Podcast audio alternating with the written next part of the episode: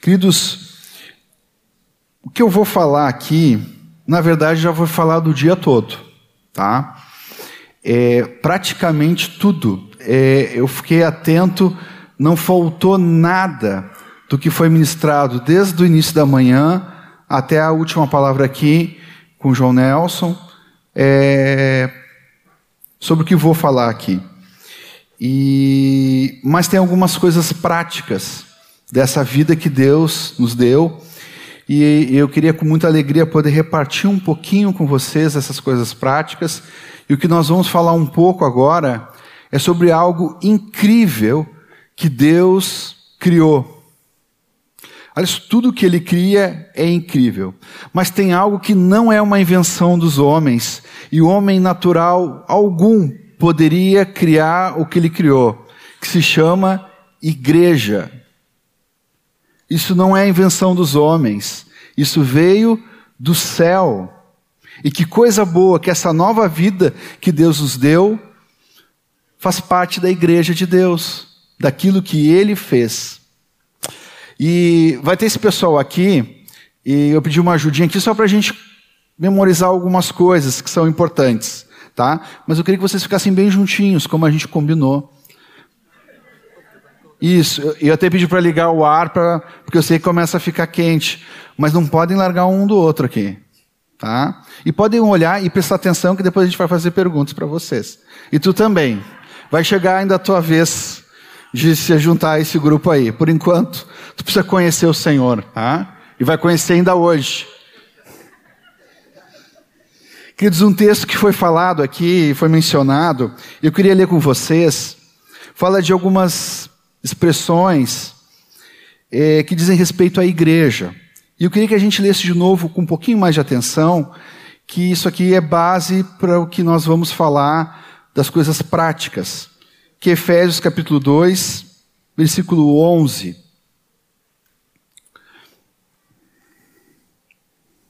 Temos alguns que são bem novinhos na fé, alguns que ainda vão ser batizados, e é mu muito legal, alguns que já foram batizados e foram batizados recentemente. E eu queria dizer para aqueles que vão, ser batiz vão se batizar ainda, que hoje vocês tiveram a oportunidade de ouvir falar algo que já está acontecendo na vida de vocês, porque vocês não estão aqui por acaso. Há uma obra de Deus, uma obra do seu Espírito tocando, convencendo vocês. Os que foram batizados e ainda não viram algumas coisas, na verdade, estão aprendendo hoje aquilo que espiritualmente já aconteceu e está acontecendo na sua vida. Por isso que é um fundamento, é importante a gente saber disso. Então, Efésios capítulo 2, versículo 11 diz assim, é, eu vou ler aqui na, na NVI, tá? Diz assim, portanto, lembre-se de que Anteriormente, vocês eram gentios por nascimento e chamado incircuncisão pelos que chamam circuncisão, feita no corpo por mãos humanas. É, isso aqui está se referindo aos que eram judeus aos que não eram judeus. Naquela época vocês estavam sem Cristo, separados da comunidade de Israel, os que eram judeus, estrangeiros quanto à aliança da promessa, havia uma, uma aliança, é ali que, que surge o povo judeu, nessa aliança, sem esperança, sem Deus no mundo. Essa é a condição representada aqui pelo Estevão, esse rapaz que mora lá em casa, um irmão que mora lá em casa, e que eu tenho a alegria de chamar de filho, é a situação que ele representa agora. Alguém nessa condição, uma condição anterior. Mas agora em Cristo Jesus, vocês antes estavam longe, foram aproximados mediante ao sangue de Cristo. Foi falado aqui que ele morreu pelos nossos pecados. O Zé falou sobre isso. A obra redentora. Essa obra nos reconcilia com Cristo, com Deus. Pois ele é a nossa paz, o qual de ambos fez um. Em algumas traduções, é, de dois povos fez um.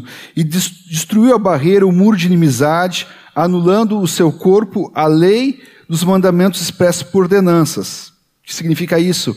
É que, tradicionalmente, fora a lei de Deus, os judeus colocaram ainda outros obstáculos, leis, que impediam cada vez mais a pessoa se aproximar de Deus. O objetivo, é, o objetivo dele era criar em si mesmo, dos dois, um novo grupo. É o que está escrito aqui? Hã? O novo grupo? Então tinha os grupos dos judeus e os dos não-judeus, e a obra redentora transformou eles num, num, grupo só, um novo grupo. É isso? Não, que bom. Um novo homem fazendo a paz. E reconciliar com Deus os dois em um corpo, por meio da cruz. A obra redentora faz isso. Vejam bem, queridos os novos que tomaram uma decisão, os que estão nesse processo e já entregaram a sua vida para Cristo e vão ser batizados, pelo qual ele destruiu a inimizade. Por quê? Porque em outro texto nós vamos ver que nós éramos inimigos de Deus, tamanho era nosso pecado longe de Deus. Ele veio e anunciou a paz a vocês que estavam longe e paz aos que estavam perto. De novo, falando tanto dos judeus que conheciam Deus, ouviam falar de Deus, e os gentios que não sabiam nada sobre Deus. Pois por meio dele, tanto nós como vocês temos acesso ao Pai por um só Espírito. Falamos também da pessoa do Espírito Santo. Portanto, vocês já não são estrangeiros nem forasteiros é, no céu aqui na terra nós somos, mas concidadão dos santos e membros da família de Deus. Novamente aquela expressão. Então estamos falando de um corpo, estamos falando dessa família, edificado sobre o fundamento dos apóstolos e dos profetas, tendo Jesus Cristo como pedra angular. Jesus, esse firme fundamento que está sendo lançado hoje também, nesse dia todos juntos, no qual todo edifício é ajustado e cresce para tornar-se santuário santo no Senhor. Nele vocês também estão sendo edificados. Essa edificação que estamos recebendo aqui é em Cristo, não só a de hoje, a de ontem, a de amanhã também. Juntos, para se tornarem morada de Deus por seu Espírito a morada, o tabernáculo, a habitação de Deus. Esse, esse pequeno trecho aqui é, resume o que foi falado, a introdução do propósito eterno de Deus. Queremos lembrar, entender para onde nós temos que ir, qual é a forma que Deus quer. Como Zé falou a respeito da família, de muitos filhos, esse texto nos mostra com muita clareza isso. E para os novos que, que estão começando, é muito, muito preciosa essa dica. É, a gente precisa olhar os evangelhos, os quatro evangelhos, para saber quem Jesus é. Ali, o Espírito Santo, por meio da sua palavra, está mostrando quem Jesus é. E, e, quando nós vamos lendo os evangelhos, nós podemos pedir para o Senhor, Senhor, me revela cada dia quem tu és. E depois, agora nós estamos falando sobre a igreja, a vida que nós temos aqui, essa vida de corpo. A carta aos Efésios fala sobre a natureza da igreja e nos ajuda bastante. E saber como isso foi prático na vida dos primeiros irmãos, lá no começo, no começo da igreja, a gente pode ler também Atos dos Apóstolos. Então a gente vai ver, juntar os três, e temos um bom começo para a leitura das, da palavra, quem está começando a leitura. Lendo os evangelhos para saber quem é Cristo e a sua obra. Podemos ler aqui o que é a igreja em Efésios e juntamos como esses irmãos colocaram em prática isso aqui que nós estamos lendo, que é a igreja. Tá bem? Tudo tranquilo, a gente já sabia, já foi falado, mas eu queria lembrar vocês. Eu queria que projetasse um texto, 2 Coríntios 5,17, por gentileza. Cíntia. Olha só. Portanto, se alguém está em Cristo, é nova criação. Outras traduções é nova criatura. As coisas antigas já passaram, eis que surgiram coisas novas. Foi falado também aqui sobre aquele texto que está lá, não precisa, não, não precisa projetar, mas aquele texto que está lá em, em 1 Coríntios 6,19 que fala que vós sois o templo do Espírito. Vocês lembram que foi falado sobre isso? Vós, o templo do Espírito. Por que eu estou relembrando isso e por que, que esses amados irmãos estão aqui, louco para atuarem, para nos mostrar algumas coisas, é que esse grupo aqui representa a igreja. Vamos dar uma salva de palmas para a igreja. E a igreja está aqui. Não tem como ter uma pessoa separada do que Deus fez. E é, e é, o que Deus quer que a gente cresça hoje. Irmãos, falamos algumas coisas aqui que dizem respeito sobre família, corpo, edifício. Irmãos, isso não é conceito, irmãos. Isso é algo de Deus para a nossa vida. Não é uma forma diferente de falar o que é a igreja, mas de fato é isso. E nós estamos vendo aqui um corpo só, todos bem juntinhos, até pode ficar mais juntinho ainda, porque é assim que a igreja tem que andar, bem juntinhos aqui. Esse é o corpo. Tá, tá bem. Mas aqui a gente tem, tem novos aqui, já falei sobre isso já.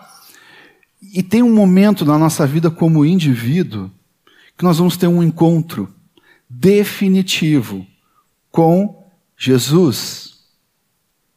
Aliás, creio que todos que estão aqui tiveram um dia um encontro definitivo com Cristo. Amém? Para sempre. Para sempre. Então, é claro que nesse encontro que eu tive com o Senhor, eu tive que tomar uma decisão por Ele. E aí vem o Estevão. O Estevão é aquele rapaz que talvez ele não, não fumou maconha, não adulterou, talvez ele não matou. Mentir, eu acho que sim. Muito difícil. Dizer que nunca mentiu. Já é mentiroso. Quem diz que nunca mente?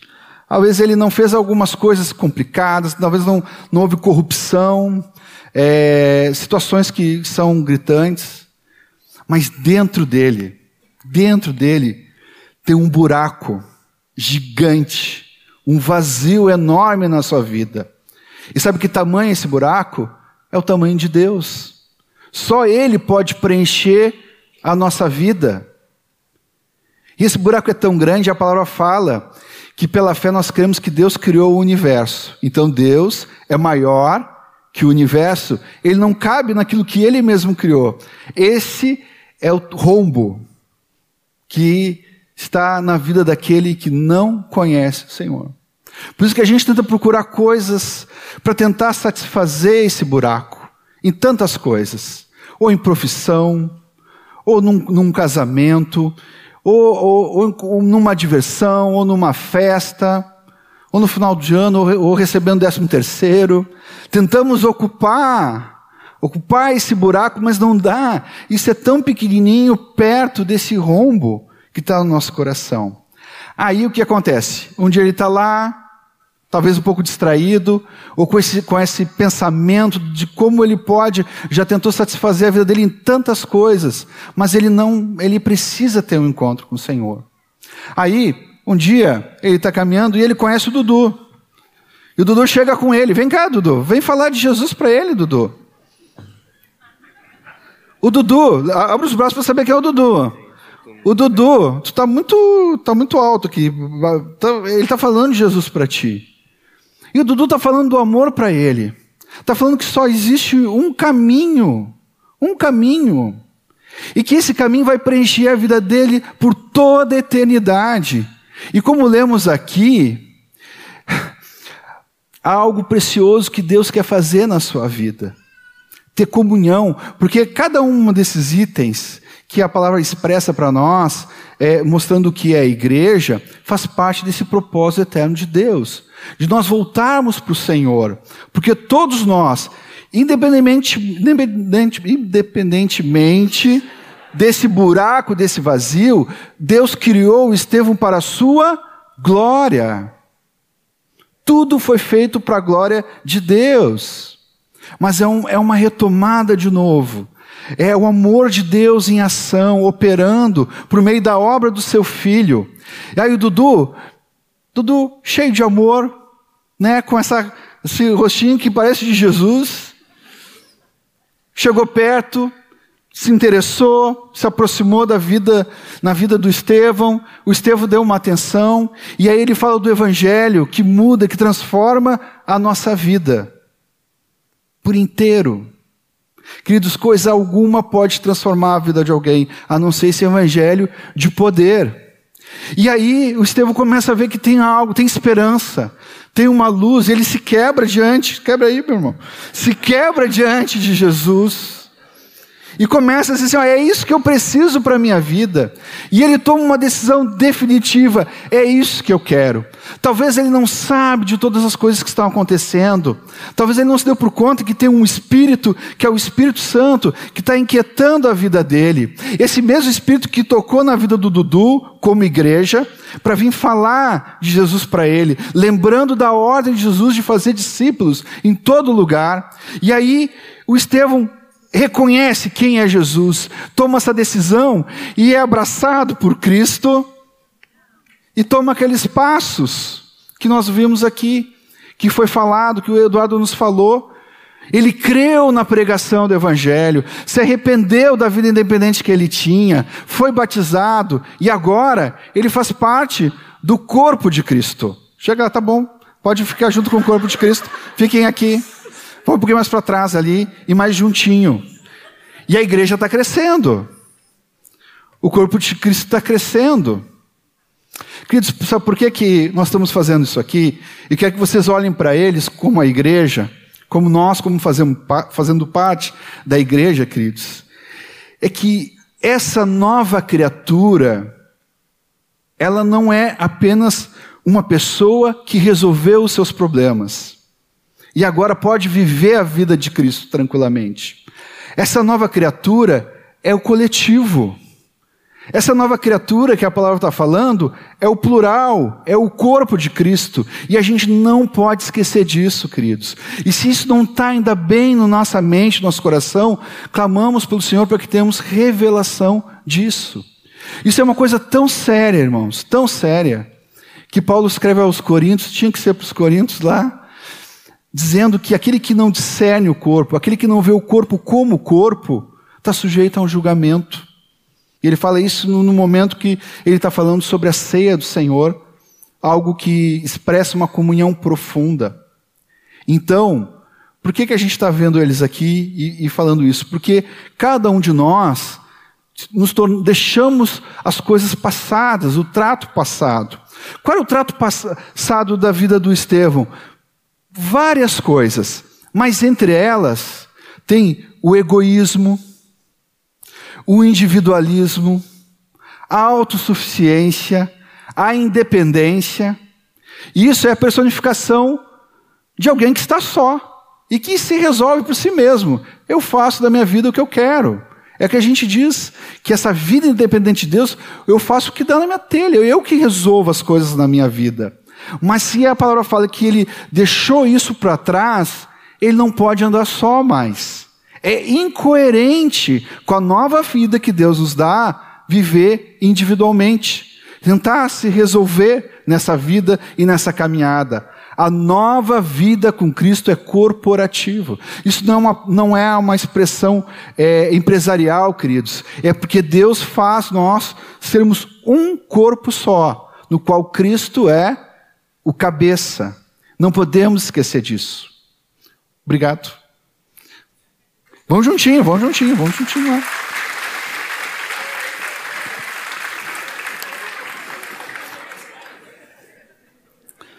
Eu sei, irmãos, que às vezes a gente foi batido aqui sobre a questão dessa questão de, um, de algo histórico e que fica gravado na nossa mente. Eu me lembro do meu tempo de alfabetização. A tinha, tinha um livro e, e tinha, cada letra que a gente aprendia tinha uma, uma figura que representava o início daquela letra. E quando chegou na, como uva, era u, uva, né? O era ovo, né? Mas quando chegava no I, no meu livro era igreja.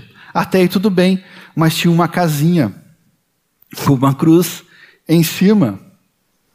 Porque historicamente, esse lugar, ou qualquer lugar onde os santos se encontravam, ficou chamado de igreja. Até aí, não tem problema, irmãos. Desde que a gente entenda que o nosso, nós estarmos juntos, é uma reunião da igreja. Tá? Agora, o que não pode acontecer, nós pensarmos que quando a gente sai daqui, a igreja fica aqui. Isso não. Eu estava falando aqui, falei para alguns irmãos, ah, eu estou super feliz assim, que, que ferramenta, que recurso Deus nos deu nesse lugar, de a gente poder estar tá usando agora para um treinamento, para ensino. Temos aqui projeção, tem um microfone onde todos. São estruturas muito preciosas, mas não é isso que define a igreja. O que define a igreja é o que já foi falado: é que de fato somos um só corpo, na qual Cristo é a cabeça desse corpo. E isso precisa estar gravado no nosso coração. Eu me lembro dos meninos quando eram pequenos, a gente ensinava isso para eles: olha, a igreja não é o templo. E eu me lembro que estávamos passando na frente de uma catedral e um deles, pequeno, disse assim: Ah, pai, aqui é a casa da igreja? É. Dá para dizer se eles estão vivendo aqui nesse lugar como, como realmente seguidores de Jesus? Isso aqui é a, é a casa da igreja. Mas, de novo, queridos, isso não é só para a gente mudar o nosso vocabulário, mas nós precisamos ter revelação disso, porque isso é muito importante. É dessa forma que Deus escolheu nós vivermos a nova vida em Cristo Jesus. A igreja, essa palavra, ela se refere a essa assembleia, esse grupo de pessoas que se encontram. E Jesus chegou a dizer algo tão incrível, ele disse assim, onde dois ou três se reunirem por causa de mim, ali eu estarei no meio deles. Então ele começou eh, eh, com dois e três, não só. Claro, queridos, que nós temos a habitação do Espírito, somos revestidos do próprio Cristo. Deus derramou do seu amor na nossa vida. Mas esse novo homem que Deus nos chamou é corporativo. Por isso que é dois ou três reunidos, ele pode estar ali entre eles, mas para estar juntos ali e, e o Senhor poder estar entre eles, tem que estar por causa dele. E aí isso também define nossos encontros e nossas reuniões. Se tiver qualquer outro motivo de nos encontrarmos apenas porque nós queremos estar juntos, e não está nada de errado nisso, mas se lá no fundo nós estamos juntos de fato por causa do Senhor, bom, ele se compromete em ter uma ação entre nós, de estar junto conosco. E isso é muito importante a gente a gente saber disso e pedir cada dia revelação dessa dimensão do que é de fato essa vida no corpo.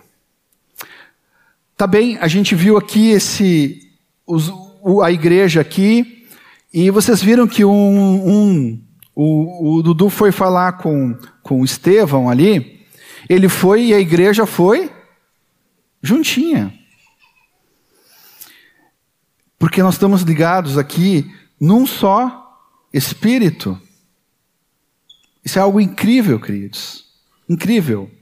Às vezes a gente vê notícias de irmãos que estão passando muita dificuldade por causa da sua fé. São provados e passam por muitas provações em tantos lugares do mundo, até aqui perto também, por causa do amor de Jesus, o amor por Cristo. Mas é, pode parecer assim que Claro, eu sempre vou me sentir que não mereço, diante do, da, da, grandiosidade da vida desses irmãos, em se dedicar à sua vida e alguns morrerem, perderem seus familiares, estarem presos. Mas o que eu não posso me esquecer, que mesmo esses irmãos que estão sofrendo lá por amor de Cristo, eu faço parte do mesmo corpo. É a mesma igreja. É interessante porque essa igreja ela atravessa, ela é, ela é universal, ela está em todos os lugares e ela atravessou séculos por séculos. Quando nós falamos dos nossos irmãos aqui do passado, como eu mencionei aqui e sugeri de lerem junto a Atos dos Apóstolos também, é a mesma igreja.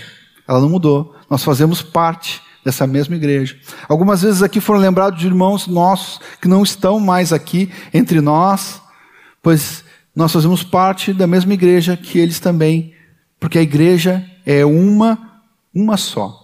Tá bem. Avançando um pouquinho mais prático nisso. Esse é o entendimento da vida do corpo. E o corpo tem uma coisa muito interessante. Nessa visão do corpo, nós sabemos que o corpo ele tem, ele tem funções, ele tem movimentos e necessitam dos membros para que esse movimento aconteça. Por isso que esse exemplo do corpo, é, a gente às vezes traz, faz, faz um teatrinho, tenta trazer aqui palavras e tal, mas realmente esse exemplo que a palavra nos fala de um corpo é um exemplo do céu também, inspirado pelo Espírito Santo. Porque de fato, quem tem um corpo inteiro sabe de como é precioso uma mão precisar de outra mão, de um pé, de uma perna que nos leve no lugar aonde nós, obrigado, mano, onde nós precisamos ir Outro dia eu estava falando com, com os irmãos que de a gente imaginar a gente querer vir hoje aqui, nesse dia de, de, de encontro da igreja, para aprendermos um encontro de, de, de fundamentação, de ensino das Escrituras, desse firme fundamento que é Cristo. E aí o encontro era às nove. Imagina a gente chegar aqui e não chegar aqui, porque acontece uma luta. Porque metade de mim quer vir, essa a perna esquerda, perna direita quer, e o braço direito querem ir, mas o outro lado, o esquerdo, não quer ir.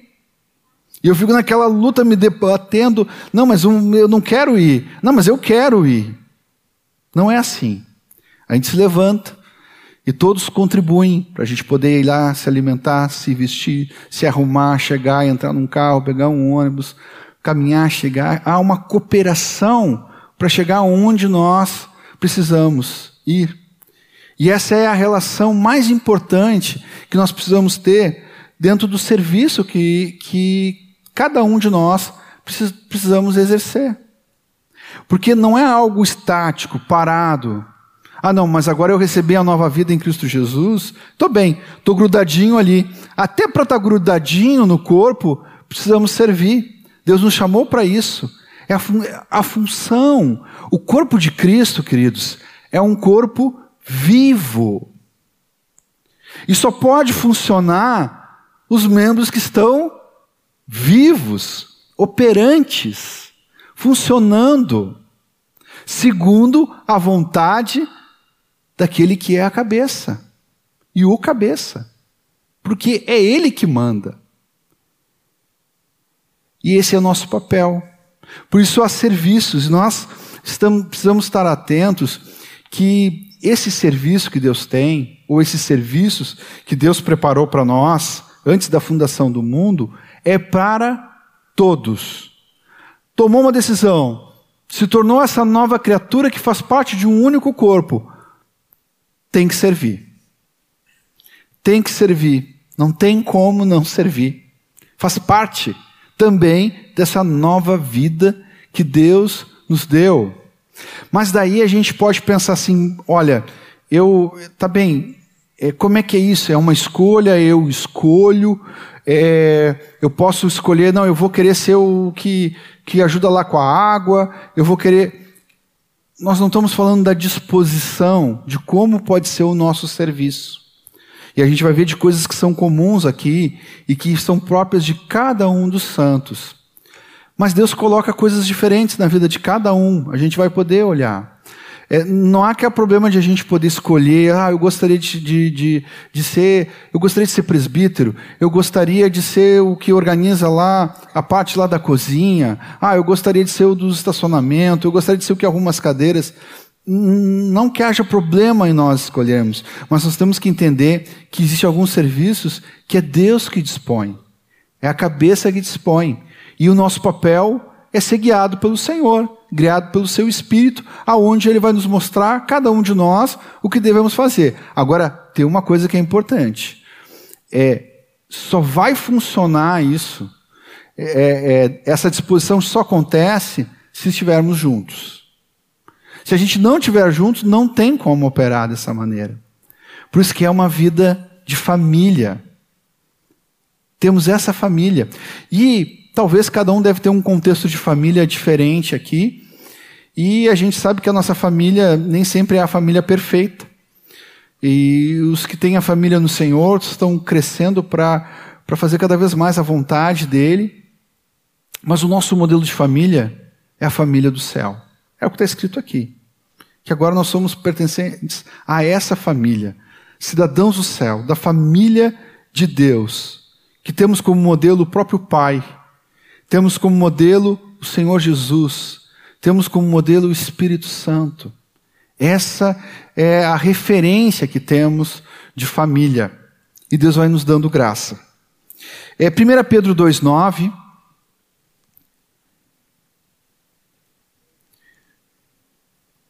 Diz assim: vós, por, vós, porém, sois raça eleita, sacerdócio real, foi falado isso aqui sobre hoje, nação santa.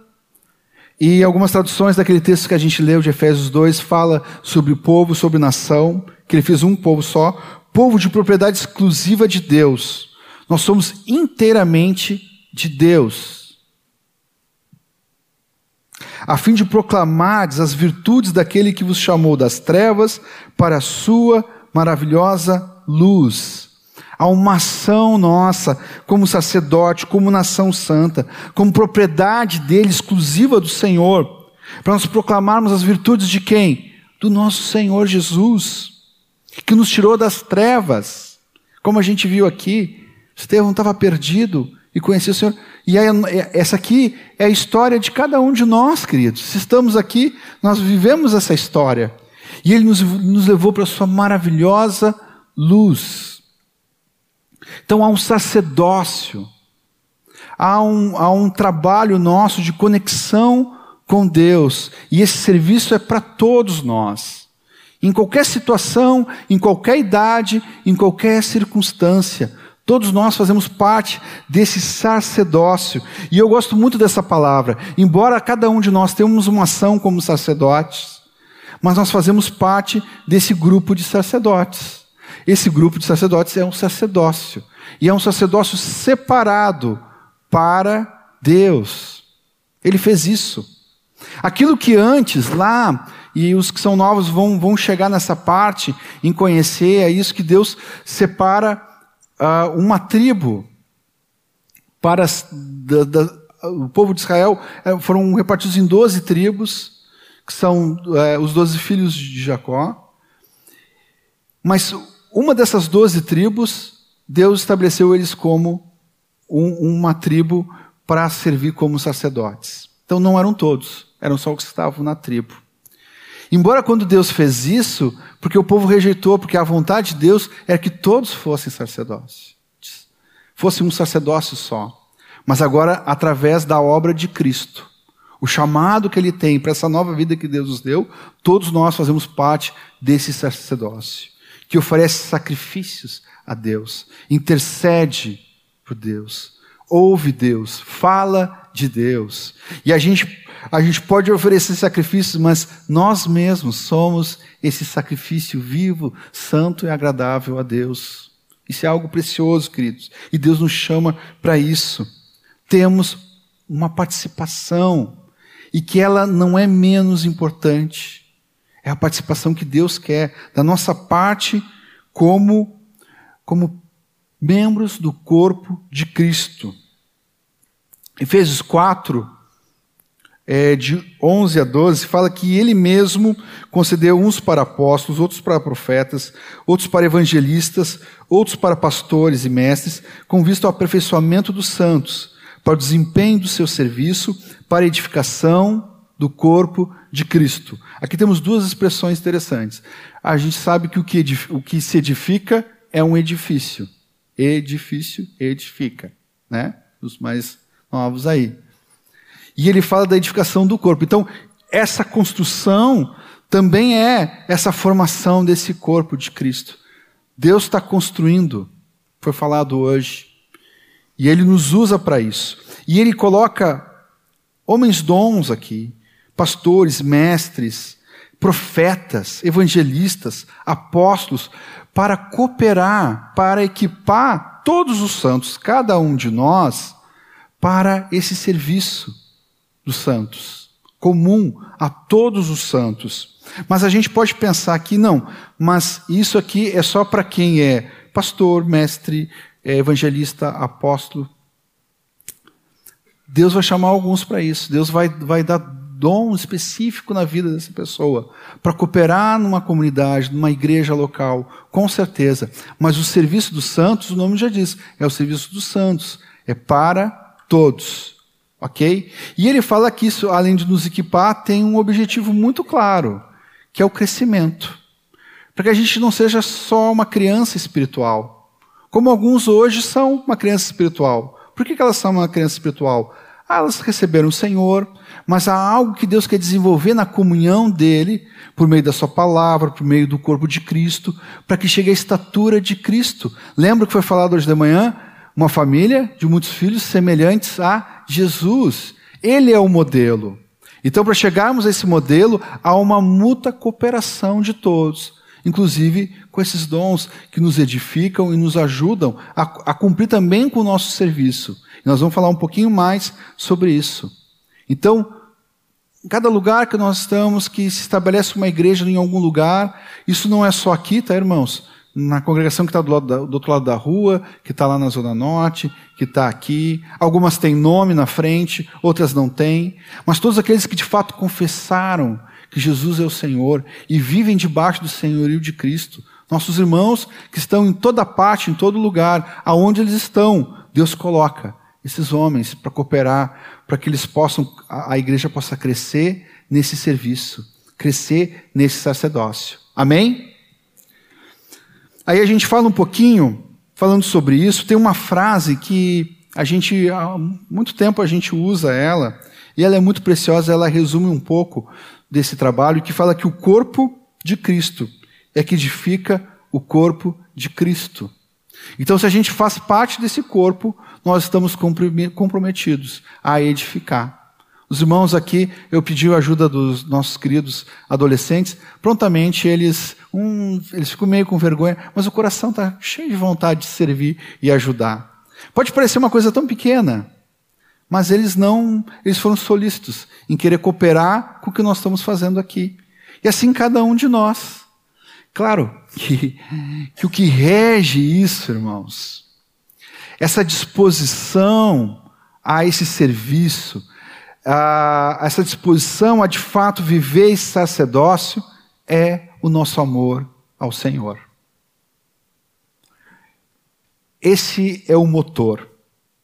Essa é a é o que nos motiva. Se, se tiver qualquer outro motivo diferente desse, é ineficaz.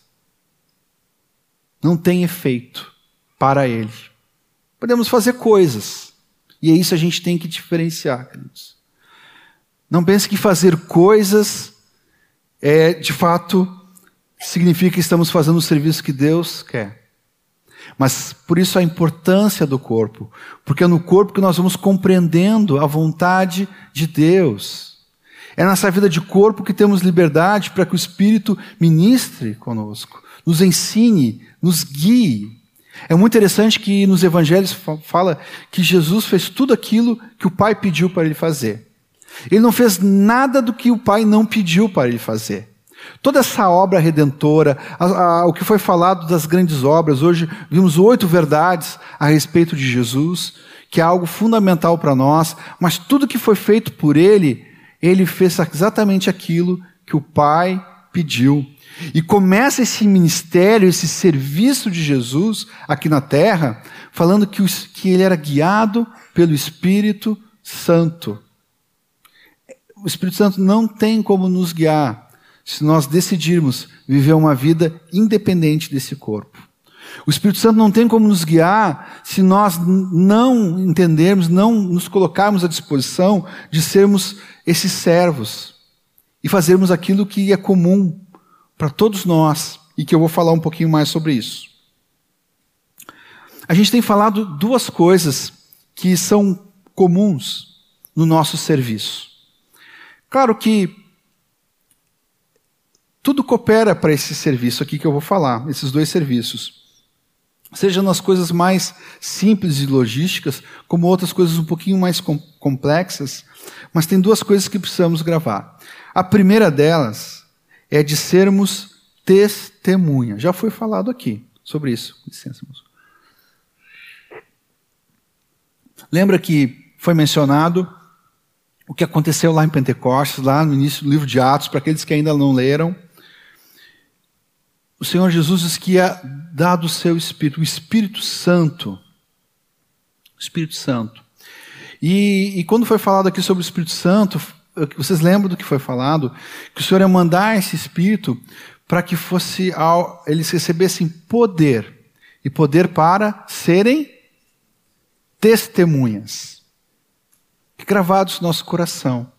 Algo muito forte de Deus, ao ponto de ele vir morar em nós para sermos testemunhas. Agora, a grande maioria de nós aqui, e não e está correto, mas a gente pode ampliar um pouco mais essa palavra de testemunha. Às vezes nós podemos pensar, é, digamos assim, limitar a obra do Espírito, pensando que o que Deus vem morar em nós para a gente poder proclamar o Evangelho apenas. Essa proclamação do Evangelho que nós precisamos fazer, ela não tem como ela ser feita se não for no poder do Espírito Santo, mostrando quem, quem é Cristo por meio do seu Evangelho. Mas esse ser testemunha não está limitado apenas na proclamação do Evangelho. Ela faz parte da nossa vida num todo, como foi falado. Esse Espírito Santo que vem estar na nossa vida, ele é o Espírito Santo de Deus, ele é uma pessoa, e é o Espírito Santificador. Alguém falou aqui, não lembro quem, que fez um, a gente pode fazer uma coisa que às vezes não está de acordo com a vontade de Deus. E daqui a pouquinho vem algo no nosso coração, nosso espírito, volta lá e acerta. Quem é que faz isso em nós? É o Espírito Santo santificador. Porque Ele é santo, Ele quer que a gente tenha uma vida santa. Esse Espírito Santo nos leva a ter Cristo como modelo na nossa vida. Esse Espírito Santo, ele nos lembra daquilo que Jesus nos ensinou por meio da Sua palavra. E, é, Jesus deu testemunho do Espírito, dizendo que ia nos ensinar todas as coisas.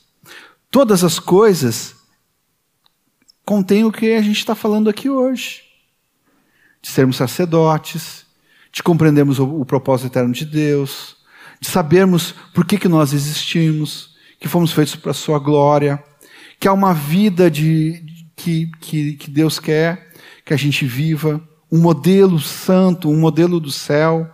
Tudo isso, queridos, faz parte de ser testemunha. Agora, uma vez vivendo essa vida, no poder do Espírito Santo, sabendo qual é a vontade de Deus para nós, sabendo qual é o modelo que é Cristo, é certo que nós vamos proclamar. É certo que nós vamos falar de Cristo. É muito interessante que se a gente olhar lá em Atos e, e vem o Espírito Santo e batiza aqueles irmãos que estão ali, e logo Pedro se levanta e começa e começa a pregar, mas eles viram coisas impactantes que mudaram a vida deles, que chamou a atenção deles. E assim é a nossa vida de testemunho. E não parou ali. Não parou ali. Não parou. Os irmãos continuaram pregando o evangelho. Deus começou a operar milagres e maravilhas como opera até hoje. Se a gente fosse aqui chamar só os que estão aqui, quantos podem dar um testemunho de algo milagroso que aconteceu na sua vida há pouco tempo? Nós íamos passar a noite aqui ouvindo o testemunho de cada um, porque é um Deus vivo, ele continua fazendo isso. Então, queridos, nós temos que ter atenção que esse serviço de proclamação, de, de, de sermos testemunhas, é tanto no que falamos na pregação do Evangelho e também quanto nós vivemos esse Evangelho em nós. Gente, nós que temos os filhos em casa, é muito interessante, porque ali é uma coisa um pouquinho mais, é, digamos, desafiadora, mas vitoriosa em Cristo Jesus. Porque nós podemos sentar com eles desde pequenininho, abrir, ensinar o Evangelho, mas esse evangelho não vai entrar só pelos ouvidos dos nossos filhos, mas também pelos olhos, porque eles precisam ver pais que vivem de fato esse evangelho. Senão não bate, senão não vai à frente. Então, mas Deus nos deu tudo. Nos, não, nos, não só nos deu esse evangelho, mas esse poder de ser testemunha. Por isso que a nossa vida, para essa vida de corpo, depende de uma obra do Espírito em cada um de nós. E a gente não pode esquecer disso. A outra questão é de nós sermos edificados por juntas e ligamentos. O que, que significa isso? Efésios 4,16, pode colocar aí, por gentileza,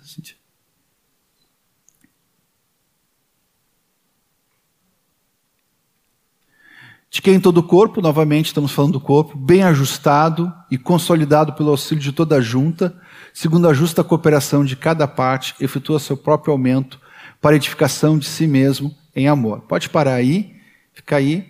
Está falando desse corpo e de que fala sobre aqui, sobre junta e que coopera. Imagina, né? Alguma coisa tem que ligar, né? Senão a gente seria, como a gente já ouviu alguns contando, seríamos, no lugar de um corpo, uma sacola de membros. A sacola do Jack. Tudo fatiadinho, né? Mas é interessante porque fala que realmente é, é, há uma justa cooperação e nós precisamos crescer cada vez mais em unidade. O irmão aqui, representado pelo Estevão, foi acolhido no corpo. Aqui começa algo na sua vida. Ele foi acolhido pelo corpo de Cristo, está junto ali, mas ali é um start, é um começo desse ligamento. Tomou uma decisão, como alguns de nós aqui que estamos aqui. Estamos dando esse passo. Alguém falou para nós, nós estamos andando mais juntos. Essa pessoa está dedicando o tempo dela com, com alguns de nós para a gente crescer. Mas é nessa vida com Cristo que a gente vai ficando cada vez mais unido. É tão lindo de ver o testemunho de pessoas ao longo de muitos anos de fé, diz assim: eu não sei o que seria da minha vida se não tivesse o corpo de Cristo. Um, um entendimento claro que depende de Deus por meio do corpo de Cristo. E eu posso dar esse testemunho e tantos outros podem dar esse testemunho. O outro texto é Colossenses 2,19, que diz assim: e não retendo a cabeça, da qual é todo o corpo suprido e bem vinculado por suas juntas e ligamentos. Cresce o crescimento que procede de Deus. Qualquer coisa do nosso corpo para poder crescer precisa de um nutriente, né? Para a gente chegar onde a gente chegou. Eu não cheguei com esse corpinho mais de 60 quilos de qualquer jeito. É que eu tive que me nutrir. Só que no corpo de Cristo, eu tenho mais que 60. O corpo de Cristo, da onde vem esse nutriente? Vem do cabeça que é Cristo. E o nosso papel, como membros bem ligados um no outro, é que possa passar esse nutriente até a pontinha do dedão do pé. Se tiver qualquer ruptura, qualquer coisa que não está bem, alguma coisa na parte desse membro adiante, pode ter algum problema. Pode secar, porque não está chegando o nutriente. Então, o texto fala de não só estar é, vinculado, mas estar bem vinculado.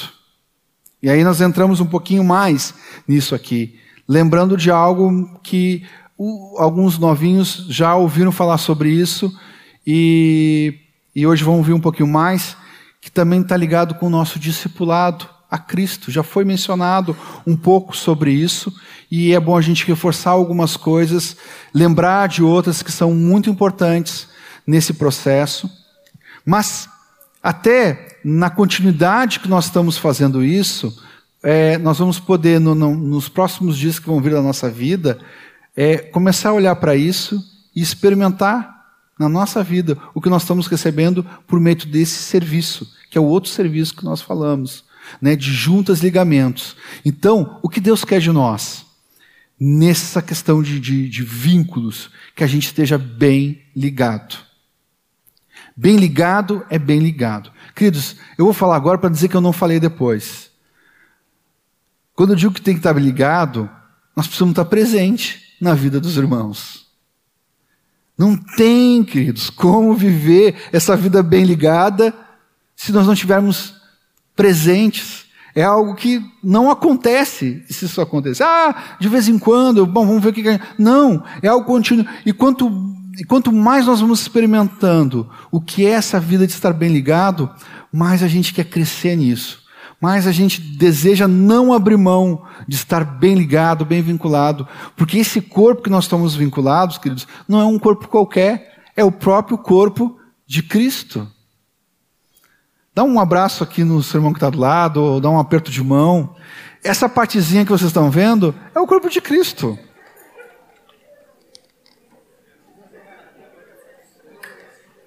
Coisa boa. Isso é um bom exercício. E aí a gente entra numa questão muito interessante que foi mencionado aqui, o João falou também a respeito da questão do discipulado. O discipulado é o nosso único vínculo ao corpo de Cristo? Vou perguntar de novo. O discipulado é o nosso único vínculo ao corpo de Cristo? Obrigado, Senhor. Não, eu estou agradecendo de coração, irmãos. Deus sabe o quanto eu estou agradecendo. Porque de fato não é o único. Porque porque é corpo. Esse dedo não deixa de ser o dedo desse corpo porque ele está nesse braço. Ele faz parte. Coisa boa poder dar uma coçadinha aqui, né?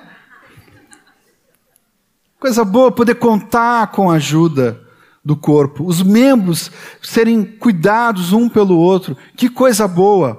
Mas uma coisa é certa, para que esse dedo seja bem alimentado, bem cuidado, cumpra com a sua função, ele tem uma, uma outra parte do corpo que está mais pertinho dele, que é a mão, a palma da mão. Eu não vou falar aqui, assim que eu não sei muito de anatomia, mas está aqui, ó. Essa parte da mão, onde tem alguns dedinhos aqui. E a palavra fala que não tem membro que todos os membros são importantes. Até aqueles que não aparecem. Né? Aos nossos olhos, eles são extremamente importantes. Tudo é importante, queridos. E a gente tem que dar valor. Às vezes a gente entra, e a palavra fala sobre isso, de uma certa murmuração de crescer olho, de crescer dedo, de crescer braço.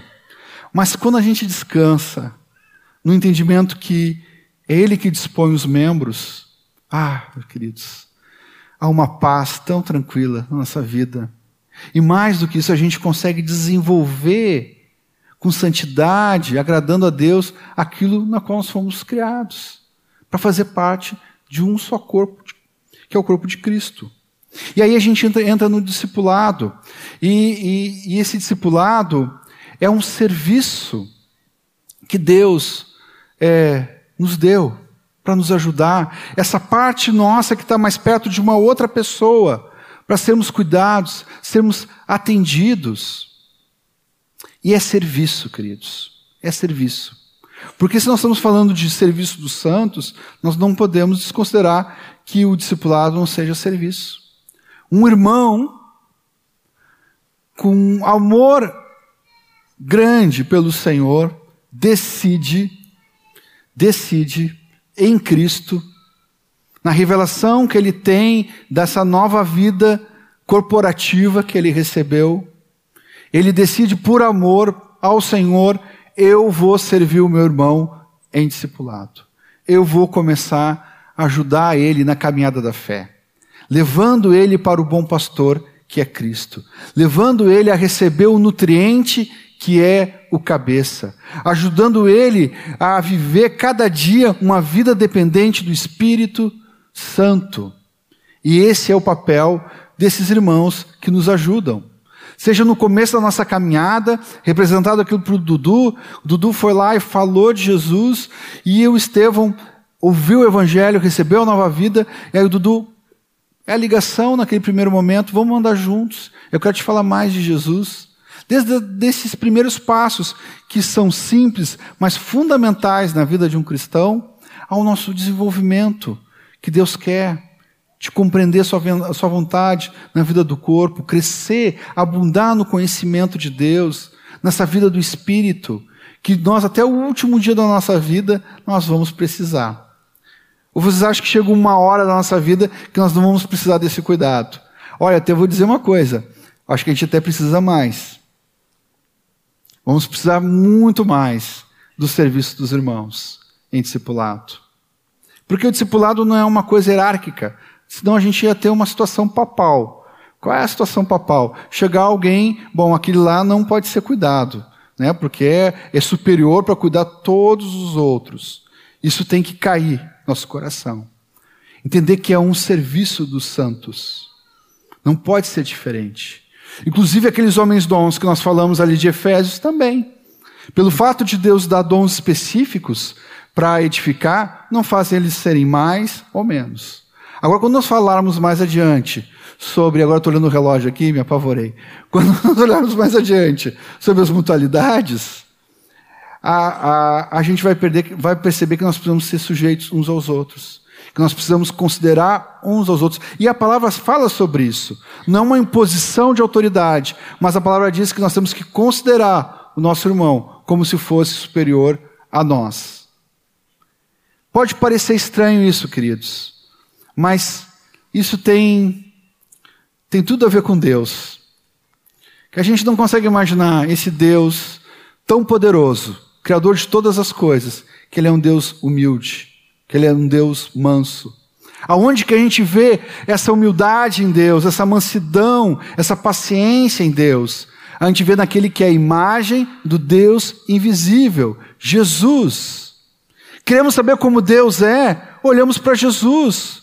Tudo que ele viveu, tudo que ele fez, ele fez como Pai fosse fazer ali. E o Pai estava com ele. Ele fazia tudo aquilo que o Pai pedia. Ele é a imagem do Deus invisível. E não é diferente também, queridos, nesse cuidado nosso no discipulado. Então, é, sabendo disso, é importante a gente se sujeitar aos nossos irmãos e deixar que eles nos ajudem. Irmãos que já passaram por coisas que nós ainda não passamos e podem nos ajudar. Irmãos que têm dons, graça, que podem cooperar com a nossa vida. Isso é importante, que eles não têm um sustento maior do que esse para a vida do corpo, de viver com, com liberdade aquilo que o corpo pode nos edificar. E não para aí. À medida que vamos sendo alimentados, à medida que vamos crescendo na fé, podemos ajudar outros também. E assim vai indo. Isso é um crescimento. Né? Quem tem, quem tem, por exemplo, os filhos que são pequenininhos, os bebezinhos, estou vendo um bebezinho lá no fundo lá, é uma fofura, né? É uma fofura. Dá de esmagar, de tão fofo. Agora, o que, que pode fazer essa menininha? Pode fazer o almoço amanhã? Não pode. Ela pode fazer, lhe fazer limpar a casa? Não pode. Ela não pode. Mas a mãe, com muito amor, faz tudo para ela. Cuida do alimento, troca, põe a melhor roupinha. E a única coisa que ela pode dar é um sorrisinho. E é tão bom quando vem os novos na fé. Não, um sorrisinho, a gente, ah, que amor. E uma criança nova em casa é um renovo na nossa casa. E a gente se alegra. Mas do ponto de vista do serviço, ela não pode fazer muita coisa. Mas daqui a pouco começa a crescer. Né? Eu me lembro quando, quando o Estevão começou a crescer, que é o meu mais velho, já começou a ficar de pé, já não mais me abaixei para pegar o chinelo debaixo da cama. Já ensinei ele a pegar o chinelo. É o que ele podia fazer. Às vezes ele vinha com chinelo assim. Mas já ajudava. Assim também é nesse cuidado, nesse, nesse vínculo que Deus nos deu. À medida que vamos sendo cuidado, levado, apontado para Cristo, o maior servo de todos a gente vai aprendendo a servir com Ele, a fazer aquilo que Ele quer. E a gente começa a desenvolver também o motivo pelo qual nós existimos, para a Sua glória, para essa vida de família, para essa vida de corpo. Amém? Entendemos bem isso. Então, no que diz respeito à questão do discipulado, queridos, nós precisamos nos deixar ser cuidados, atendidos. Às vezes, nesse cuidado, nós vamos. Às vezes, não quase sempre, em algum momento, nós vamos ouvir o que a gente não quer. Ah, eu não gostaria de ouvir isso.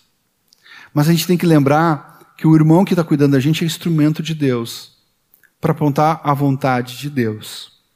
Nós vamos falar sobre que nós devemos nos aconselhar mutuamente. E um, um dos trabalhos desse aconselhamento, ele, ele é muito interessante porque ele acontece muito no discipulado. E nesse discipulado, quem está cuidando da nossa vida, que está nos levando para Cristo, para mais perto de Cristo, é, é uma pessoa que também tem opiniões próprias, como nós também temos. Mas acontece uma coisa: ela ela está cuidando da tua vida como alguém que vai prestar conta diante de Deus. Então ela não pode cuidar da tua vida de qualquer jeito.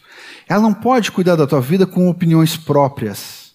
Ah, eu acho que seria bom tu realmente trocar um Corsa pelo um Chevette. É a opinião dele, né? Ele tem que te conduzir segundo a vontade de Deus. Por isso que nesse conselho e nessa mutualidade, que não só está é, dentro da questão do discipulado, mas como a gente falou, todos nós temos que servir uns aos outros, estamos ligados uns com os outros. Já que eu já estou entrando um pouquinho nas mutualidades. Nós, a palavra fala que precisa habitar ricamente a palavra de Cristo em nós, para a gente poder aconselhar. O nosso papel não é fazer pessoas semelhantes a nós.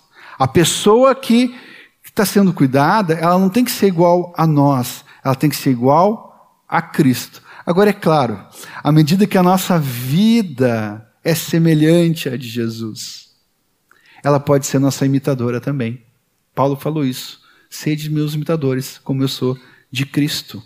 Mas onde é que a, onde é que a pessoa que está sendo cuidada vai ver isso? Que todas as vezes que ela abrir as escrituras, junto com o seu discipulador, ela vai vendo isso e vai vendo na vida do discipulador. É verdade. Olha aí, ó. É assim que a gente pratica. É assim que a gente vive. Tá. Mas também pode ser que a gente não veja tudo isso ainda, tá? No nosso discipulador. A gente está vendo algumas coisas, mas outras a gente não está vendo. Vamos pensar o seguinte: todos nós estamos nesse processo. Todos nós estamos aprendendo em Cristo. E à medida que vamos amadurecendo, essas coisas vão sendo vencidas na nossa vida. Porque o modelo é Ele. Paulo diz que vai chegar, ele diz que tem a certeza que o Senhor vai completar essa obra na nossa vida. Vai completar. É, semana passada, semana passada, o, o Senhor decidiu recolher para si uma irmã amada nossa, irmã Alzira. Até aquele dia, quando chegou naquele dia, tudo aquilo que ele queria fazer, né, Rogério, na vida da Alzira, aqui na terra, ali ele completou. Completou. E a gente fala isso com alegria, porque a gente olha uma carreira já que, que termina aqui na terra, e a gente deseja isso para a nossa vida também. Senhor, eu quero chegar até o fim. Eu quero corresponder ao que tu quer para a minha vida. Eu quero correr a carreira que me é proposta nessa vida com Deus. E Deus vai completando. E a gente precisa uns dos outros para crescer nisso. E o discipulado tem isso. Tem um, eu não posso deixar de, de ler aqui, porque eh, isso é uma coisa muito importante que nós que estamos cuidando de vidas, temos esse papel de, de, de cuidar, de cuidar para o Senhor, pastorear para o Senhor, de, de algo, que é tão, algo que é tão forte que é, tem uma paternidade, que essa mesma paternidade que nós recebemos do nosso Pai Celeste, a gente também juntos coopera, cuida de alguém como cuida de um filho. Paulo falava isso a respeito de Timóteo, um filho amado. Assim é aquela pessoa que nós estamos cuidando, para a gente ver a medida do lugar que essa pessoa está na nossa vida e no nosso serviço diante do Senhor. Mas ele tem que cuidar de discípulos. E Lucas 14, 33 diz assim: Assim, pois, todo aquele que dentre vós não renunciar tudo quanto tem, não pode ser meu discípulo. É muito difícil acontecer esse discipulado se nós não nos depararmos com pessoas que de fato renunciaram tudo por causa de Jesus. Vocês entendem isso? E, e, e ao mesmo tempo que eu estou falando com os discipuladores aqui, mas eu estou falando quem está sendo cuidado. E aliás, esse é o alvo aqui. É para quem está sendo cuidado, que está começando a caminhada na fé. É muito difícil alguém cuidar de nós é nos levar para a semelhança de Jesus se nós não renunciarmos tudo que temos. Nosso coração não ser totalmente dele, entregue nessa decisão que tomamos por Cristo. Minha vida agora é totalmente tua. Porque se isso não acontecer, esse, esse discipulado também não vai acontecer. Vai ser difícil. A pessoa apresenta a vontade de Deus, e a pessoa continua fazendo a sua própria vontade, e assim vai indo. Não há uma relação que há, há um impedimento de apresentar aquela pessoa para Cristo, porque ela ainda não renunciou tudo que tem. E essa é uma característica do discípulo de Jesus. Amém? João 8,31 diz sim: Disse, pois, Jesus aos judeus que haviam crido nele: Se vós permanecedes na minha, permanecedes na minha palavra, sois verdadeiramente meus discípulos. À medida que essa palavra vai entrando na nossa vida, nós vamos acolhendo ela. E permanecer na palavra de Deus é praticar a palavra de Deus. Praticar. Essa edificação que precisamos é na prática da palavra. Por isso, é um papel tão importante de alguém nos conduzir à verdade. E é tão precioso, queridos. Olha, quem experimenta isso sabe do que eu estou falando. A gente chegar e estar tá com uma situação. Aliás, a, a, às vezes a gente tem algumas coisas, principalmente com relação a relacionamentos com pessoas, e às vezes a gente diz assim: ah, eu estou com um probleminha para resolver. Geralmente esse probleminha, quase 100%, não é probleminha, é pecado. E que precisa ser resolvido. Precisa haver arrependimento, como já foi ensinado hoje aqui. Precisamos nos arrepender, ter uma mudança de atitude, como fomos ensinados aqui. Tá? O probleminha até é fácil de resolver, mas o pecado também, porque é uma obra consumada na cruz de Cristo. Nós confessamos nossos pecados, nós nos arrependemos, abandonamos o pecado, está resolvido. É assim que a, que a, que a palavra nos fala. Mas é, eu estava falando que é difícil isso acontecer. É difícil porque nós não, se nós não queremos praticar a vontade de Deus, o que mais alguém que quer conduzir para Cristo conduzir alguém segundo a sua vontade e a sua palavra, alguém que não quer viver essa palavra. É muito difícil. Para dizer a verdade, queridos, é impossível. E geralmente, geralmente, o que acontece na verdade é incredulidade. Porque realmente, de fato, não estamos crendo naquilo que nós estamos recebendo. Se a fé nos une a Cristo, a incredulidade nos afasta de Deus. Então, nesse caminhar juntos, é um caminhar de fé. Precisamos crescer em fé. E, e esse discipulado não é apenas para resolver nossos probleminhas os nossos pecados. Há um objetivo muito claro que Deus quer, que a gente chegue à semelhança dele. Foi falado aqui, o Zé falou sobre a porta, falou sobre o caminho e falou sobre o alvo. Nesse discipulado tem um alvo bem definido. É a nossa plena comunhão com Ele, uma vida que glorifica a Deus.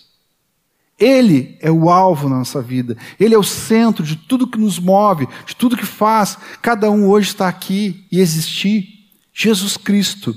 Então, qualquer outra coisa que não seja isso, está fora do alvo.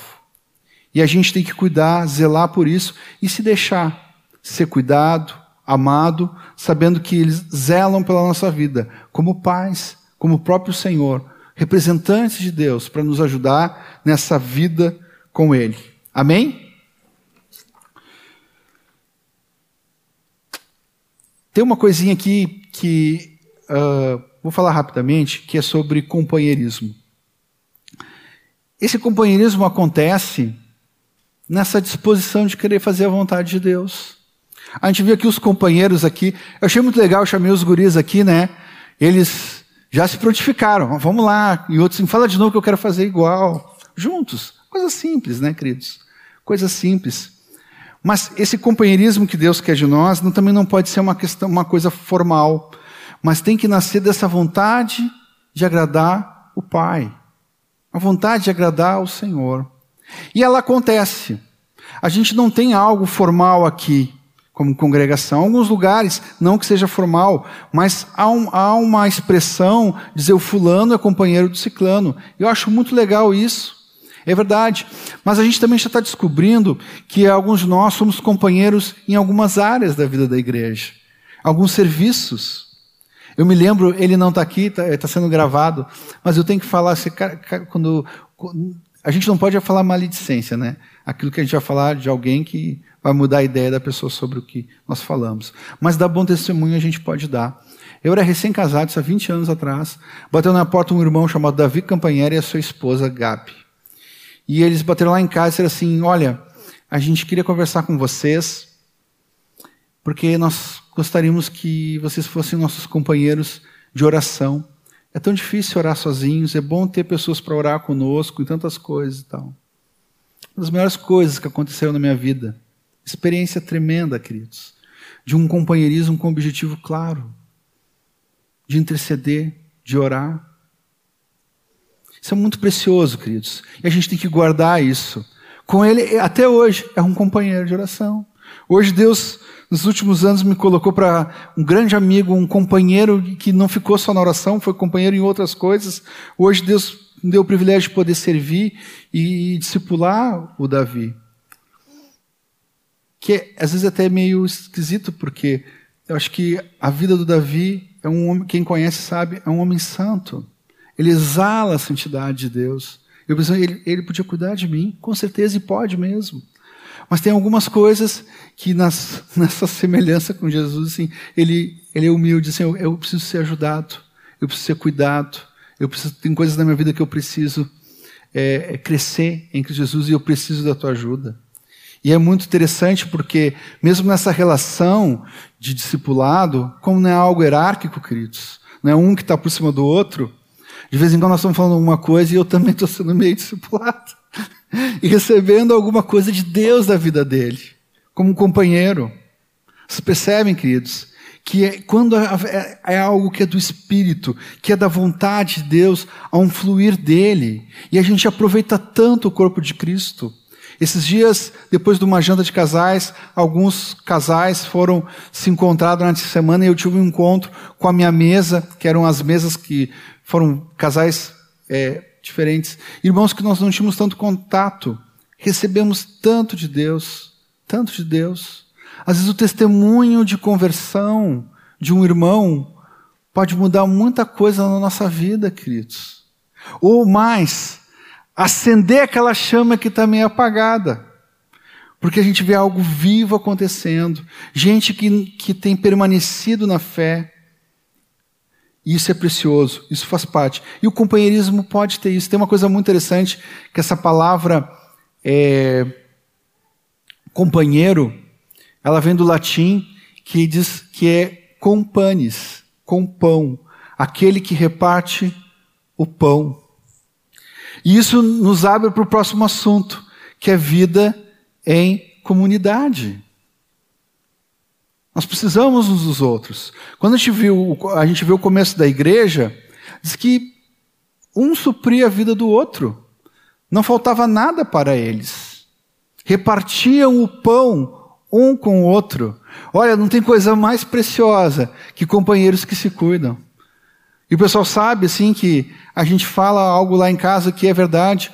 O que é meu é teu, mas isso não, isso não é uma coisa da nossa mente, da nossa invas, algo, não, invenção. É algo que é do céu. É algo do céu.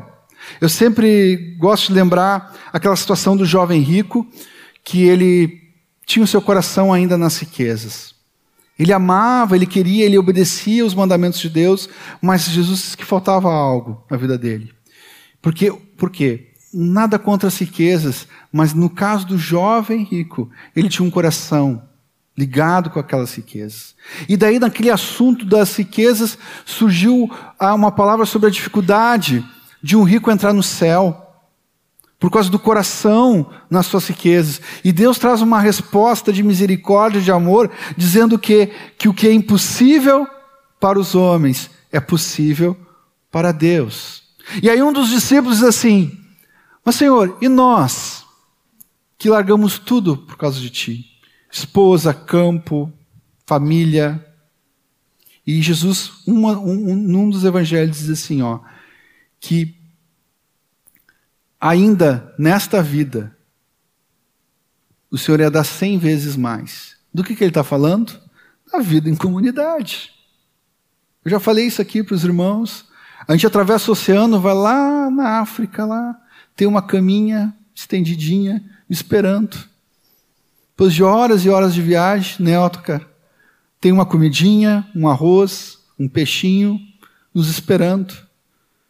É muito mais que cem, irmãos. E essa é a vida em comunidade. E quando o Senhor nos chama para essa nova vida com Deus, nós somos participantes disso. A nossa casa que um dia era nossa, e aliás, isso é uma coisa muito interessante, porque é, uma vez uma pesquisa, perguntaram qual é o grande sonho do brasileiro. O grande sonho do brasileiro é a casa própria. Vocês sabiam disso? É a grande, digamos, o grande alvo do trabalhador brasileiro é ter o seu cantinho, o seu lugar para morar. Mas depois que a gente vive a vida do Evangelho, a gente descobre que Tá bem, pode ser própria, pode ser alugada, mas o mais importante é que o que temos não é nosso mais, é de todos. E é dessa maneira que nós podemos acolher, podemos amar, estender nosso amor. Eu me lembro que eu estava para casar e estava querendo comprar um, um sofá. Sim, um sofá. E eu vi um sofá branco, e eu achei muito bonito o sofá branco. Aí, branco, né? Aí a minha sogra disse assim: Tu quer receber gente em casa? Eu digo: Claro, é meu sonho. Com o sofá branco, depois vai ficar chateado que as crianças vão pular em cima, que vai derramar não sei o que e tal. Aí a gente comprou um cinza. Por que, que eu estou falando isso, queridos? Porque quando o nosso coração está no reino, essas coisas mudam também a nossa vida, as coisas que a gente pode achar que é natural na nossa casa, das coisas que temos, do nosso trabalho, do nosso salário, muda. E, e, e é algo poderoso, porque quando nós estamos com esse coração aberto, o Senhor muda o nosso salário. O que, que eu quero dizer com isso? Que, que quem ganha mil e tem esse coração, esse mil parece que é dez mil, parece que é quinze mil, parece que é vinte mil, porque rende. Esse pouco com Deus é muito, queridos. É muito mesmo. Mas esse coração tem que estar no devido lugar. E essa vida em comunidade, nós aprendemos com isso dos nossos irmãos. Hoje parece que é impossível viver atos. Olhando lá, diz que tinham tudo em comum, tavam, se visitavam o tempo todo, comiam juntos, partiam do pão nas orações. O Senhor não ia colocar algo na palavra que a gente não pudesse viver hoje aqui, queridos. Pode ter certeza. Se a gente pensar, ousar pensar, que o que vivemos hoje é diferente do que os irmãos estão vendo para lá, é incredulidade. Nós temos que crer que é possível. Talvez não vai ser da mesma forma de uma cidade grande, uma cidade pequena, de um bairro aqui, um bairro lá, mas o princípio, a operação do que Deus quer nessa vida em comunidade, ela vai ser a mesma. É o Senhor que é o dono de tudo. Nós não falamos sobre o Quírios. O João Nelson falou, o Quírios é o Senhor de todas as coisas, é o Senhor do universo, o Senhor do nosso país, o Senhor da nossa casa, das nossas finanças, é Ele que cuida. Dele é a prata, dele é o ouro, e a gente pode descansar. Só precisamos ser fiéis, queridos. E Deus vai dando graça, com muito amor, com esse amor que recebemos, que a palavra fala que Ele derramou nos nossos corações. Mas esse amor derramar nos nossos corações não é para ficar dentro do nosso coração, é para transbordar na vida dos nossos irmãos, transbordar na vida daqueles que ainda não conhecem o Senhor. E isso tudo está dentro dessa vida de corpo, dessa vida de igreja, dessa vida em comunidade.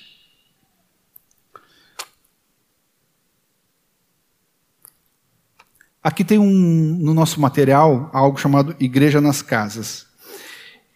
Ah, depois de tudo que nós falamos aqui, nós não precisávamos nem falar sobre igreja na casa. Não é verdade, irmãos? Mas a gente enfatiza isso para não cair no esquecimento que quando estamos na nossa casa reunidos como igreja, a, a igreja está acontecendo ali. Essa Assembleia dos Santos está acontecendo na nossa casa também. Não precisa vir aqui para isso acontecer. E é interessante porque a história é assim.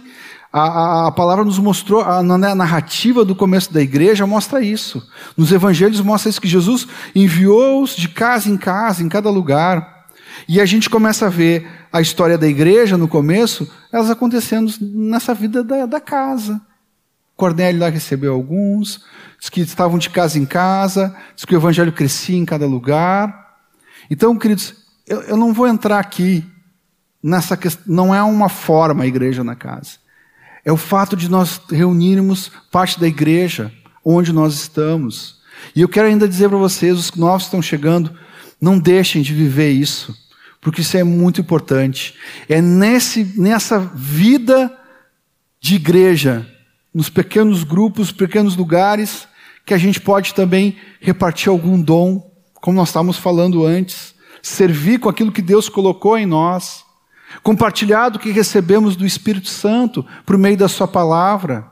Isso é importante, isso faz parte dessa edificação que a gente precisa. Às vezes estamos aqui nesse encontro, está cheio, é uma bênção, queridos. Eu gosto bastante, e, mas às vezes está alguém lá que poderia repartir alguma coisa. Mas entre chegar lá até aqui, pegar um microfone, tudo aquilo, num pouco tempo que a gente tem, às vezes não acontece. Quantos de nós já pensou em repartir alguma coisa aqui? Mas aqui é tão restrito. É tão restrito. Mas aonde nós estamos, os pequenos grupos, podemos nos deixar ser cheios do Espírito e manifestar aquilo que Deus tem. E aí entra a prática dos dons também dons espirituais, podemos profetizar, podemos falar em línguas, pode haver interpretação, palavra de conhecimento, palavra de sabedoria, tudo para a edificação do corpo de Cristo.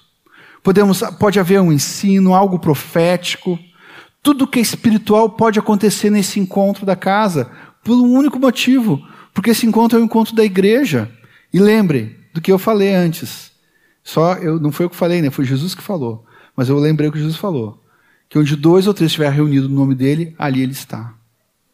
Há uma ação do Espírito. Ele quer fazer isso. Às vezes o que, o que às vezes não acontece isso entre nós por incredulidade. E os novos que estão chegando, creiam. Creiam na palavra que é possível. Esse Espírito Santo que foi colocado em nós é poder. E ele quer manifestar na nossa vida. Ele quer curar, ele quer libertar. Mas para isso, queridos, começa algo muito simples. Precisamos estar juntos. O tempo todo. Até quando? Para todo sempre. Porque quando terminar essa vida aqui, continua lá depois. Onde que não vai ter problema mais nenhum com se atrasar com um ônibus, com um carro, porque o horário do trabalho é muito tarde para chegar. Não vai haver limitações desse corpo que vai perecer. Foi lembrado aqui hoje que o que nós vamos receber no nosso corpo é como a glória que Jesus também recebeu, sem limitações. Mas começa aqui, queridos, esse desejo de estarmos juntos, esse desejo por Cristo, por estar com Ele quando estamos com a igreja. E aí entra a parte, e eu finalizo aqui, sobre as mutualidades. As mutualidades, elas não estão só apenas ligadas quando nós temos nossos encontros. Mas, para que isso aconteça, por ser mútuo, precisa estar junto. Senão não tem como. Tem que estar junto. A gente pode mandar uma mensagem por WhatsApp para abençoar o irmão, não tem problema nenhum. Uns mandam mensagem, uns fazem assim, que eu ainda não sei se aquilo é um assim ou se é fazendo que está orando, não sei. Pode mandar um texto, pode dar um testemunho, pode fazer algumas coisas por WhatsApp, queridos. Não estou dizendo que não aconteça. Mas, mas a gente precisa estar junto, queridos. Tem coisas que não acontecem por e-mail. Não acontecem por videochamada. Não acontecem no YouTube. Não acontece no Instagram. Não acontece nesse monte de coisa que tem por aí. Isso acontece quando nós estamos juntos. E não adianta, não adianta forçar. Deus vai dar graça. Esse Espírito Santo, por isso que a gente tem que agradecer o Espírito Santo mesmo e não limitar ele. Ele faz isso em nós. Ele que nos anima, ele que nos conforta e nos dá um ânimo. Esses dias, Vou chegar aqui rapidinho. Esses dias um irmão deu um testemunho, nós estávamos num grupo de homens. Ele deu um testemunho que ele, quando chega em casa, todo dia, as filhas, ele tem filhinhas, e as filhinhas amam estar com ele, querem pular, querem brincar e tal. Mas tem dias que ele está num dia assim de trabalho daqueles que não preciso nem comentar, você já sabe o que eu estou falando. E ele chega em casa e diz que quando ele, as gurias do outro lado da porta ouvem o barulho da chave, elas enlouquecem. E já ficam vibrando porque o pai está chegando. Só que ele nos falou dizendo assim que mesmo que ele ache lindo aquilo, aquilo ainda que está acontecendo do outro lado da porta não é suficiente. E às vezes ele está com coisas do trabalho, dificuldades, situações. E diz que ele, antes de entrar na porta, ele para um pouquinho e começa a orar: Senhor, me dá graça. Me ajuda, Senhor. Me enche do teu espírito aqui. Eu tenho um papel, eu sou um sacerdote teu aqui. Eu preciso cumprir com esse sacerdócio aqui, Senhor. Eu estou acabado hoje. Mas eu conto com o teu Espírito. E esse Espírito Santo, ele conforta e nos anima. A palavra fala sobre isso. É um, aquele que consola, aquele que anima, aquele que nos levanta. Ele faz isso. E essa vida que precisamos ter, ela precisa ser dirigida por esse Espírito Santo. A gente brinca que às vezes no nosso, num grupo, né, não vou dizer os nossos aqui, nem vou olhar aqui, agora vou olhar para o relógio, que às vezes a gente está olhando para o irmão no grupo assim, ele está com aquele rosto assim, é, que horas vai terminar o encontro? E eu, eu, não posso, eu não posso desconsiderar o irmão, tá? Eu tenho que pensar também o que está acontecendo ali ao ponto de ele pensar qual horas ele vai embora. Mas não é assim que nós temos que chegar quando estamos juntos no corpo de Cristo. Nós temos que chegar numa atitude espiritual. Por isso, quando se trata do que é dos dons, não é que a gente tem que procurar um dom específico, a gente tem que estar aberto para o Espírito Santo nos usar. Quando estamos juntos, assim, Senhor, o que, que tu quer fazer comigo hoje? Espírito Santo, o que, que tu tem para edificação com os meus irmãos hoje, nesse encontro que nós vamos ter aqui? Gente, muda tudo, o céu abre e é de verdade. Acontece assim. Isso mesmo em meio a problemas, às vezes até aquele encontro que estamos juntos, que caiu aquela chuva que só acontece em Porto Alegre, desaba tudo que é coisa, mas o cara chega lá, assim, ele chega sem esperança, mas é renovado no espírito. Porque a nossa vida agora não é só isso aqui. Nossa vida é uma vida espiritual. Mas para isso a gente tem que estar juntos. Gálatas 5, 26. Vou rapidinho aqui e aqui eu já encerro. Não, não nos deixamos possuir de vanglória, provocando uns aos outros, tendo inveja uns dos outros. Nós não podemos provocar uns aos outros, não podemos ter inveja uns dos outros. Eu estou falando na relação uns aos outros, e que nós chamamos às vezes de mutualidades. Tá? Ah, um, um, um, um dia nós estávamos um dia faz um tempo, tá? Nós estávamos num grupo e falando sobre isso, e um irmão disse assim, capaz que a gente vai provocar alguém. Aí o irmão assim começou, ah, tu nunca provocou ninguém, é? Tu nunca provocou ninguém? Ah, duvido que tu nunca provocou ninguém. Não nos cabe, queridos. Atitudes como essa são atitudes carnais e que nos afastam da vida do Espírito. Né? Pode deixar o texto ali ainda, Cíntia, se está a mão aí inveja uns dos outros. Como é que nesse contexto de vida em comunidade podemos invejar? A gente pode desejar, querer ter a vida santa que o irmão tem, mas é o modelo, o modelo de Cristo. A gente pode, ah, eu quero ter isso. Agora, uma inveja é algo tão pequeno e tão carnal. E, e, e por fato de ser carnal, abre algo para ser algo maligno, satânico.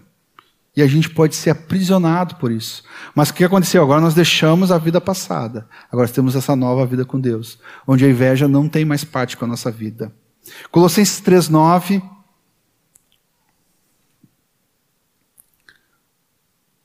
Não mentais uns aos outros, uma vez que vos despistes do velho homem com seus efeitos.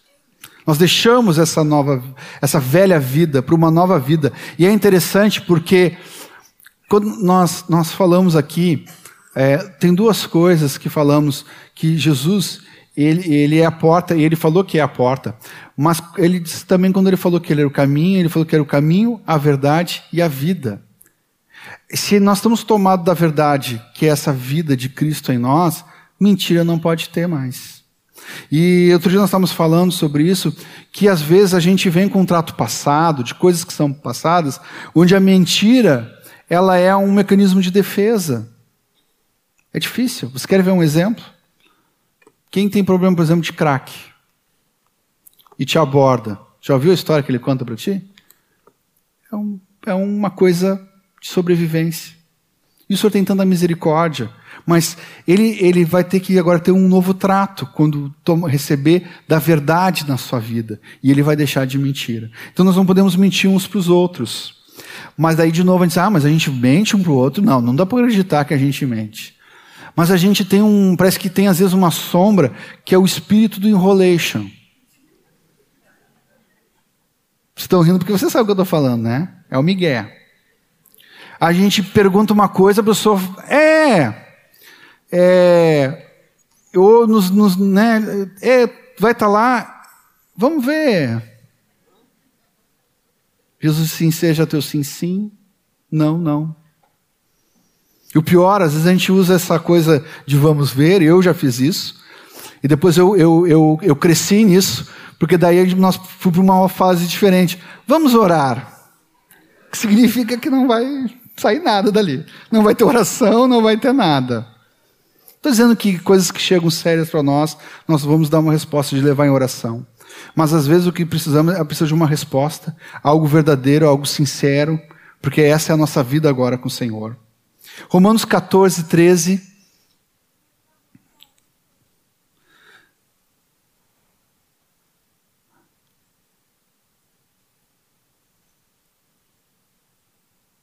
Não nos julguemos mais uns aos outros, pelo contrário, tomai o propósito de não perder, não pôr tropeço ou escândalo ao vosso irmão.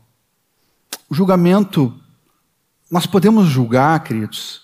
Nós podemos julgar, sim. O que, que nós podemos julgar?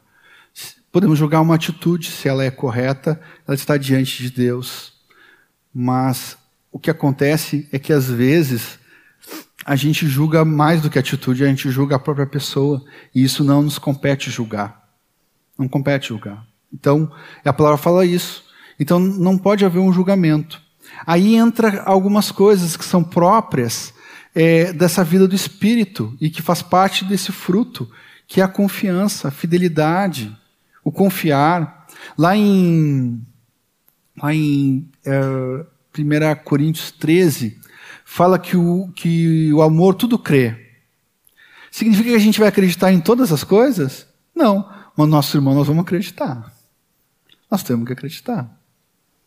Porque está ali. Uma atitude de amor. Então, a gente tem que cuidar, queridos. Não nos cabe esse julgamento sobre a pessoa. Diz que Jesus é, tem uma expressão lá nos evangelhos que fala que ele julgava segundo aquilo que ele via. Vocês lembram desse texto? O que, que significa isso? Ele não ficava tirando conclusões assim, ó, ah, eu sei por que, que ele não está aqui. Por causa disso e disso. Deve ser isso. Ah, se ele não teve aqui, é porque é isso que aconteceu. Essa nova vida com o, com o Senhor, nós entregamos isso para Ele. E pedimos graça, porque um dia todos nós vamos estar diante do tribunal de Cristo. Então não nos cabe.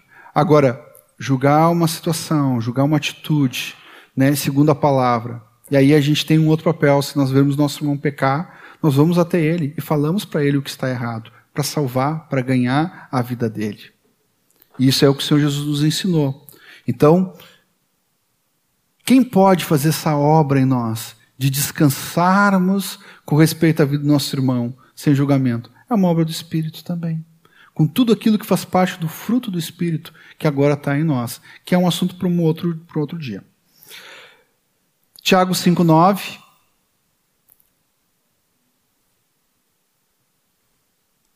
Irmãos, não vos queixeis uns dos outros, para não seres julgados, eis que o juízo está à porta. Quer dizer que é interessante, né? Essa queixa uns dos outros está sob o julgamento de Deus. E o que é queixar um do outro? Ah, fulano, nem sabe o que aconteceu lá. Ah, o ciclano tá, tá difícil com ele. E aí começa, blá, blá, blá, blá, blá, blá. Aquilo ali não vem de Deus. E ainda é sujeito ao julgamento dele com relação a isso. Não pode haver queixas entre nós. Somos irmãos, membros do mesmo corpo. Deus dá graça. Eu li agora um, alguns rostos estão meio apavorados, mas vai dar tudo certo. Deus está com a gente, mas nós temos que crer, queridos. Porque tudo aquilo que Ele pede para nós fazermos, nós temos uma garantia de um Espírito que coopera, que nos guia para Ele. Uh, ainda em Tiago 4, diz que nós não devemos falar mal. Também, às vezes vem junto. Esse falar mal já é fruto de um julgamento, muitas vezes. Eu vou pular aqui o amor. Uh, vou pular o amor para falar depois sobre o amor. Eu nós temos um pouquinho, tempinho aqui, que eu só vou falar aqui algumas coisas, porque vai haver uma continuidade sobre isso e a gente precisa encerrar, tá? Mas eu não queria deixar de falar esses pontos, porque fazem parte de uma, a vida que Deus nos deu, falando na vida do corpo, e isso eu podia ter falado antes, mas vou falar agora, é algo relacional.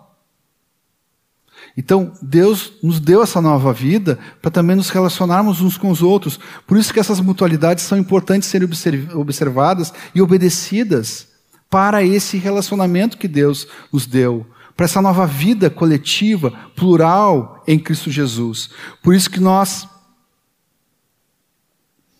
por isso que nós precisamos é, evitar essas coisas, mas tem coisas que nós precisamos fazer.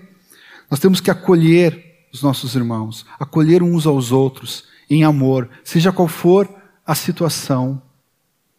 Até quando ele está confessando um pecado, que a gente fica apavorado com o que houve. Nós temos que acolher e levar ele para Cristo para que haja arrependimento e a gente salve nosso irmão com amor. Imagina se Deus nos trata do jeito que algumas vezes nós tratamos os outros. Mas não adianta, não é esse o modelo, é o do céu, do Senhor. Nós temos que saudar uns aos outros. E pá, se eu pudesse falar tanto sobre isso aqui, que parece que ser uma coisa tão simples, mas ela é espiritual, queridos. É algo que faz parte do nosso amor. Dá um abraço, dá um beijo. A palavra fala de um ósculo santo, santo, beijo santo, viu, irmão? Os adolescentes podem dar um beijo santo. É, é, pede para dar beijo santo. É.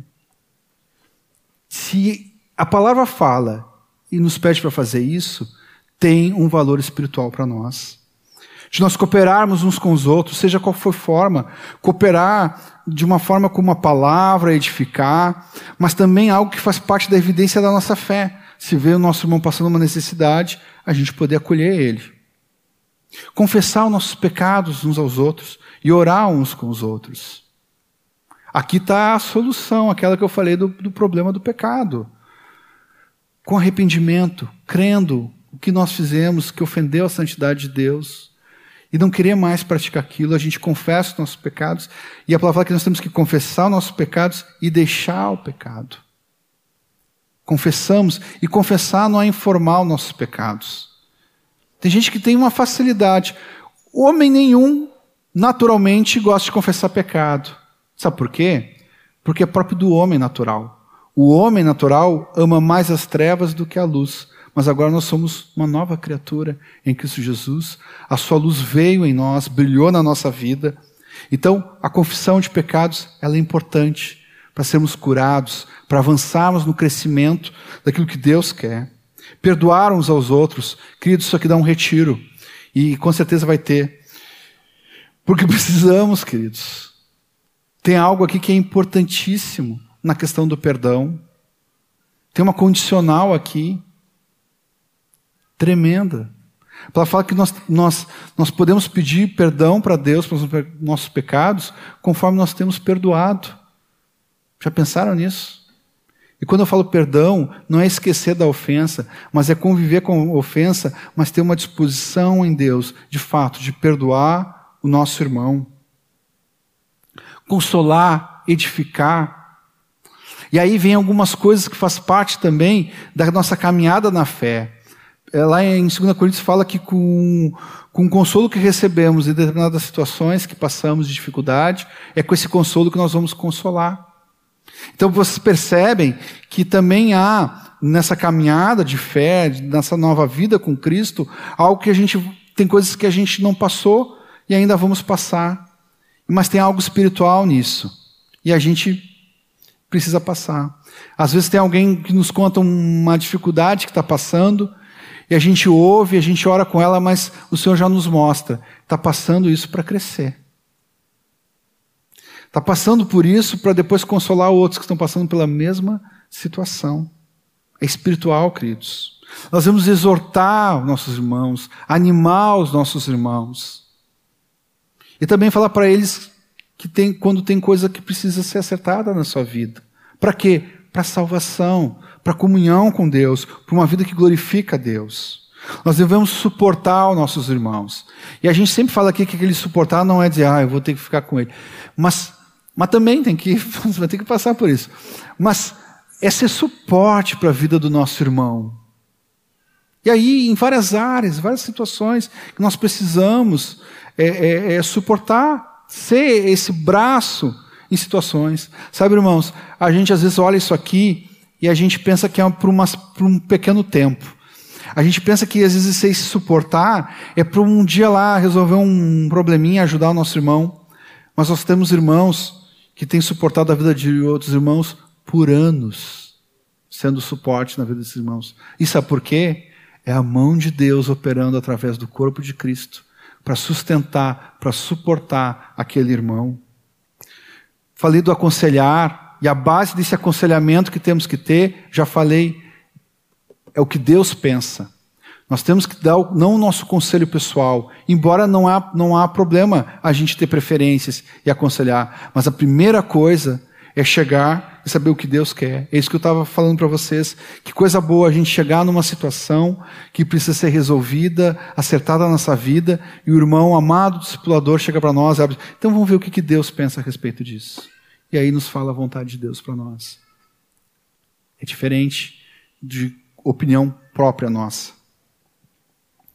Nós devemos servir uns aos outros. Em tudo que pudermos servir. Em tudo que estiver ao nosso alcance com relação à vida dos nossos irmãos. Por isso, queridos, que essa aproximação nossa coopera para isso. Às vezes, o contexto da vida da igreja que está numa casa coopera para conhecer as necessidades e poder servir os irmãos. Compreendem isso? A gente, a gente tem aqui, não é nenhuma não, não é uma coisa que precisa ser escondido, mas a gente tem algumas ações que nós chamamos de diaconia, que a gente ajuda irmãos que estão necessitados, coisas que vocês nem imaginam, mas não imaginam mesmo. Só se o Senhor revelar para vocês, porque a gente não sai falando. Mas é muito lindo de ver que, que muitas coisas não chegam para nós. Por quê? Porque já foram resolvidas numa casa, nos pequenos grupos, nos bairros, Agora, nos setores, é mais fácil conhecer a necessidade dos que estão próximos, porque, como congregação aqui, somos uma congregação numerosa. Nem sempre vamos saber o que está acontecendo lá no Jari, lá no Eldorado, no centro de Porto Alegre. Mas nesse vínculo forte, em cada lugar que tem, a gente conhece as necessidades e podemos servir os irmãos. Podemos levar a carga uns dos outros, que também faz parte desse servir. E podemos também, algo que é para todos nós, nos sujeitarmos uns aos outros. Aliás, falando sobre o discipulado que nós falamos antes, não existe discipulado sem sujeição. Não existe. É um princípio para todos, mas opera num fluir grande quando nós estamos sujeitos ao nosso irmão. E aí a gente pode deixar ele de fato ser esse canal de Deus a gente pode deixar que aquilo que o Senhor falou a respeito do Espírito Santo, que do nosso interior fluirão rios de água viva, a gente pode lavar e ser lavado pela vida do nosso irmão. E eu deixei por último aqui, e aqui eu encerro, que nós devemos amar uns aos outros. É um novo mandamento que o Senhor nos deu. Queridos, se esse mandamento não operar, os outros também não vão acontecer. Se isso não for é, movido por esse amor que temos pelo Senhor, daí a gente não ajuda, daí é filantropia. Filantropia é o seguinte: o cara, a pessoa está precisando, vou ver o que, que eu posso, dentro das minhas possibilidades, eu ajudo aquela pessoa. Mas quando é o amor de Deus, tendo recurso nesse mundo, nós não vamos deixar ninguém passar necessidade perto de nós. Tomando conhecimento de alguém que precisa ser atendido, suportado, nós vamos lá ajudar, vamos cooperar. E se alguém passou por alguma necessidade e não se sentiu amparado por um irmão, perdoa esse irmão, tá? Perdoa porque tu tem que chegar lá naquele dia diante do Senhor com isso resolvido. Mas já que tu não foi amparado nisso e tu perdoou o teu irmão e tu está livre, começa a praticar isso na tua vida também, ajudando, auxiliando aquele que está próximo de ti. É o melhor remédio que Deus nos dá quando a gente pode fazer o que é certo, o que é a vontade de Deus. Podemos orar? Obrigado, Pai, pelo teu amor, Senhor, pela tua graça, Senhor. Obrigado porque o que falamos aqui, Senhor, é a tua vontade para nós, Senhor. E nós não queremos ser negligentes, não queremos deixar de dar ouvidos para aquilo que realmente é verdadeiro e que precisamos nessa nova vida que temos contigo, Senhor. Pois, Pai, já desde cedo, Pai, Tu tem ministrado nosso coração hoje, de nós examinarmos a nossa vida, ver onde nós estamos nessa caminhada, Senhor, e olhar para Ti, Senhor. E te pedir graça, Senhor. E essa graça que é abundante, que não só nos salva, mas nos educa, Senhor, para viver a vida que te agrada, essa vida piedosa dedicada a Ti, Senhor. Pai, hoje falamos um pouco mais sobre essa relação, essa vida relacional que é a igreja, que é o corpo de Cristo, que é a vida dos nossos irmãos, Senhor. Temos tantas e tantas coisas que precisamos falar, Senhor, mas queremos ser fiel no pouco, Senhor. Aquilo que recebemos hoje, Senhor, queremos oferecer para Ti, Senhor, praticando, vivendo isso daqui. Por isso pedimos Tua graça, Espírito Santo, que nos fortalece, que nos santifica, que nos guia, para que a gente possa viver, Senhor, nesses dias, uma vida que Te agrada. Nos livra de te rejeitar, Espírito Santo. Pelo contrário, queremos acolher o que já recebemos na nossa vida e deixar que tu nos guie em cada um desses assuntos, desde o começo da manhã, Senhor, até agora em coisas um pouco mais práticas, mas queremos crescer na tua vontade. Por isso te pedimos discernimento, é, entendimento espiritual das, de tudo que falamos aqui. Não queremos só ter conceitos, mas queremos viver na tua palavra, firmado em ti, sabendo que tu nos transforma.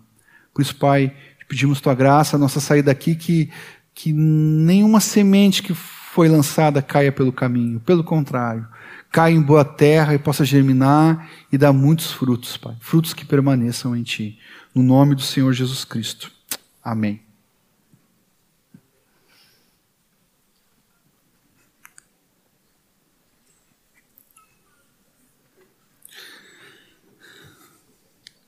Segura aqui para mim. rapidamente, para encerrarmos aqui, só lembrando que no próximo sábado, de tarde, só na parte da tarde, nós temos o um encontro com os discipuladores. Então, todos os discipuladores estão aqui, mais os outros que não vieram hoje aqui, estão convocados para esse encontro. É, agora, hoje, daqui a uma hora mais ou menos, tem encontro de jovens, né? Quem quiser ficar, os valentes de Jeová podem ficar. E depois tenho uma pizza, é isso? É isso, né? Mas dois avisos importantes sobre semana que vem também, tá? É, um, na verdade é um aviso só. Nós não teremos o encontro do dia 30, domingo de manhã. Conversamos essa semana porque na, no mês passado, na última é, dia de votação ficou apertado para muitos a reunião, mais o, a votação. Então não teremos o encontro do domingo de manhã. Mas estamos convocando todo mundo para vir no sábado, porque no sábado, dia 29, nós vamos estar como igreja todos juntos aqui intercedendo por esse momento importante da vida do país, tá? Então, sábado, dia 29, reunião normal aqui, só que com vamos interceder juntos todo mundo. E no domingo não teremos o um encontro aqui. Tá? Se vocês lembrarem de avisar outros, vai ter aviso nos grupos, amanhã vamos falar também, mas já fica avisado para vocês aqui. Tá bom? Senhor abençoe todo mundo. Amém.